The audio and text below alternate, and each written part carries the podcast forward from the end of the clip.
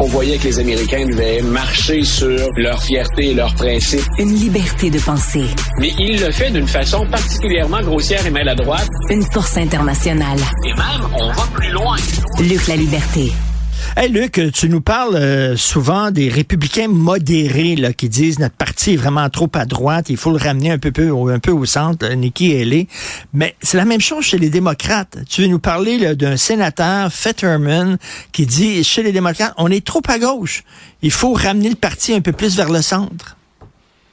Écoute, Fetterman, un, c'est un personnage en soi. Euh, pour te donner une idée à quel point il tient à se démarquer, mais il n'aurait pas besoin d'ouvrir la bouche qu'il se démarquerait. Euh, physiquement, c'est un géant. Et il ne ressemble à rien d'autre. C'est tout, c'est tout à fait atypique. Euh, écoute, il se présente lui au Sénat en, en espadrille, en souliers de course, en Bermuda, en t-shirt ou encore avec ce qu'on appelle un hoodie, un chandail kangourou.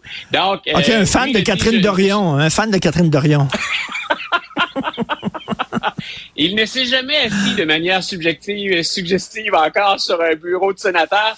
Pas certain non plus qu'il soit aussi, euh, il soit aussi agréable que Catherine à certains égards.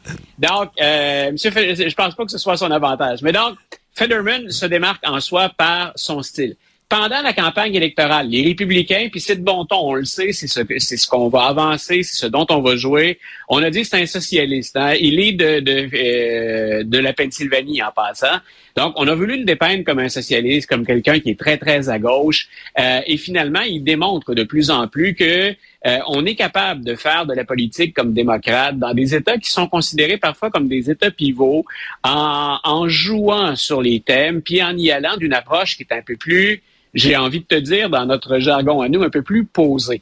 Et Federman, donc, est parvenu à s'imposer comme, comme sénateur. Malheureusement, il a souffert de problèmes de santé, donc on a même craint qu'il ne puisse plus siéger. Il a perdu pendant un temps l'usage de la parole, et là, il revient à la charge.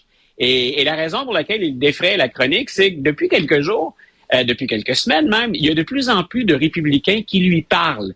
C'est-à-dire que c'est une rareté hein, en, 2024 que d'avoir des discussions qui sont euh, from both sides of the aisle, comme on dit, hein, de ben chaque côté de, de, de l'allée entre républicains et démocrates. Et la raison, elle est fort simple. Donc, on ne lui accole plus cette étiquette, cette étiquette de progressiste ou de doctrinaire. Entre autres, une question sur laquelle son discours plaît bien euh, aux républicains. Et moi, c'est une question dont je t'ai dit, ben, sur laquelle je t'ai dit, Biden va devoir faire des compromis et il devrait s'inspirer du maire de New York pour ça, Eric Adams. C'est la question de l'immigration. Fetterman dit on ne peut pas continuer comme ça avec la question de l'immigration. Ça ne peut pas entrer encore comme ça au Sud qu'on accepte autant de personnes. Puis en plus, comme l'ont fait ben, DeSantis en Floride ou encore Greg Abbott au Texas, qu'on les passe littéralement dans des autobus et qu'on les fasse monter vers le nord. Il y a des plus réduits du côté des démocrates, puis il y a un certain nombre d'esprits plus, de politiciens plus doctrinaires, j'ai envie de te dire, euh, qui eux disent euh, il faut continuer à accueillir des immigrants. Et ça devient non seulement un problème réel sur le terrain, ça l'est depuis un certain temps, mais ça devient une épine au pied des candidats démocrates pour la présidentielle. Ça va être une des trois ou quatre grandes questions, ce qu'on appelle les questions de l'urne. L'immigration va hmm. être au cœur de hmm. ces enjeux-là. Et Federman comme Adams euh, à New York, donc dit il faut s'attaquer à ça et il va falloir être il va falloir être plus ferme, il va falloir être plus dur. Donc l'idée c'est pas de ne pas respecter les lois internationales ou les engagements américains, mais c'est quelque part aussi de penser aux États-Unis à notre capacité d'encadrer et d'accueillir un grand nombre d'immigrants. De, tenir compte de notre capacité euh, d'accueil. Euh, je lisais dans le Figaro un, analyste qui disait euh, la, la, défaite de Ron DeSantis démontre, ah. parce qu'il dit, on, pensait que le, le, Trumpisme pouvait exister sans Trump. Puis il dit là, la ah. défaite de Ron DeSantis le démontre que le Trumpisme sans Trump, ça n'existe pas. Ça peut pas exister. Qu'est-ce que tu en penses? ben, moi, je pense qu'on avait le mauvais candidat. Il a été franchement mauvais, DeSantis.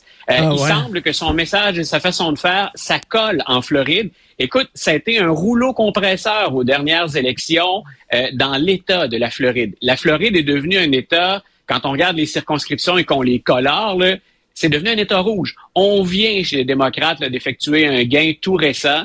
Donc, il y a peut-être des limites, effectivement, à ce que DeSantis est capable de faire. Mais autant il est parvenu à s'imposer en Floride, son style, sa manière, ça n'a pas collé au plan national. Et tant que Donald Trump est là au plan national, il est vu comme le, Trump numéro 2 ou le Trump moins. Donc, ou encore ce que tu disais hier, le Coke nouveau par rapport hein, au Coke classique. Donc, est-ce qu'on veut aller vers une solution de remplacement?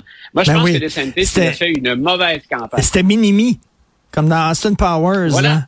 Il y avait Minimi. C'est comme c'est comme c'est un peu comme Vivek Ramaswamy qui lui a encore fait pire. Il partait de beaucoup plus loin. C'était vraiment un inconnu. Mais Ramaswamy a vraiment été mini Trump. Tant et aussi longtemps que Trump est là, pourquoi on se dirigerait vers les deux autres?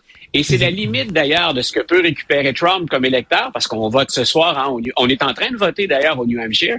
Donc, c'est la limite de ce que Trump peut récupérer. C'est qui est allé vers DeSantis et vers Ramaswamy qui tenait le même genre de discours que celui de Donald Trump.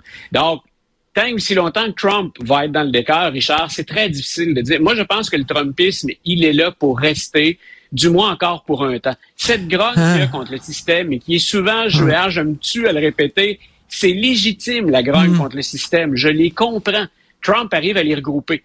Donc, euh, mais ces gens-là vont être encore sur le terrain. Imaginons que Trump soit condamné. Mais... On, l'écarte de la course. Ces gens-là vont encore être là. Euh, il va se trouver. Oui, mais c'est légitime cette, cette, cause-là, mais j'aimerais qu'elle soit, j'aimerais qu'elle soit portée et incarnée par une personne qui a le respect des institutions démocratiques. Il me semble que c'est ben, la base.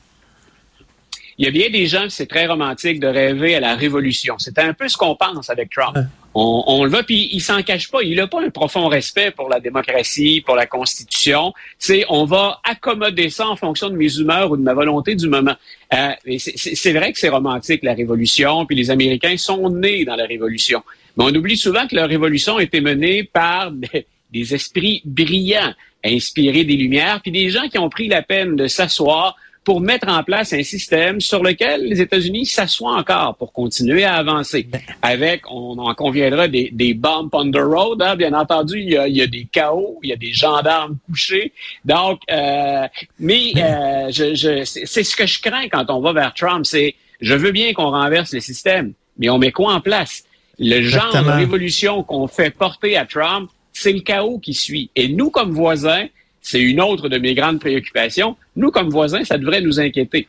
Euh, et d'ailleurs, c'est ce qu'a dit M. Trudeau, ce que laissait entendre M. Trudeau, peut-être trop tôt, c'est peut-être pas le genre de choses qu'on devrait dire tout de suite publiquement, mais ce que Justin Trudeau a dit, c'est « ouch, un deuxième mandat Trump, euh, attachez-vous, parce que le premier a déjà pas été facile. » You say you want a revolution, we all want to change the world, comme chantait. merci beaucoup, merci Luc, on se reparle du New Hampshire demain, bonne journée.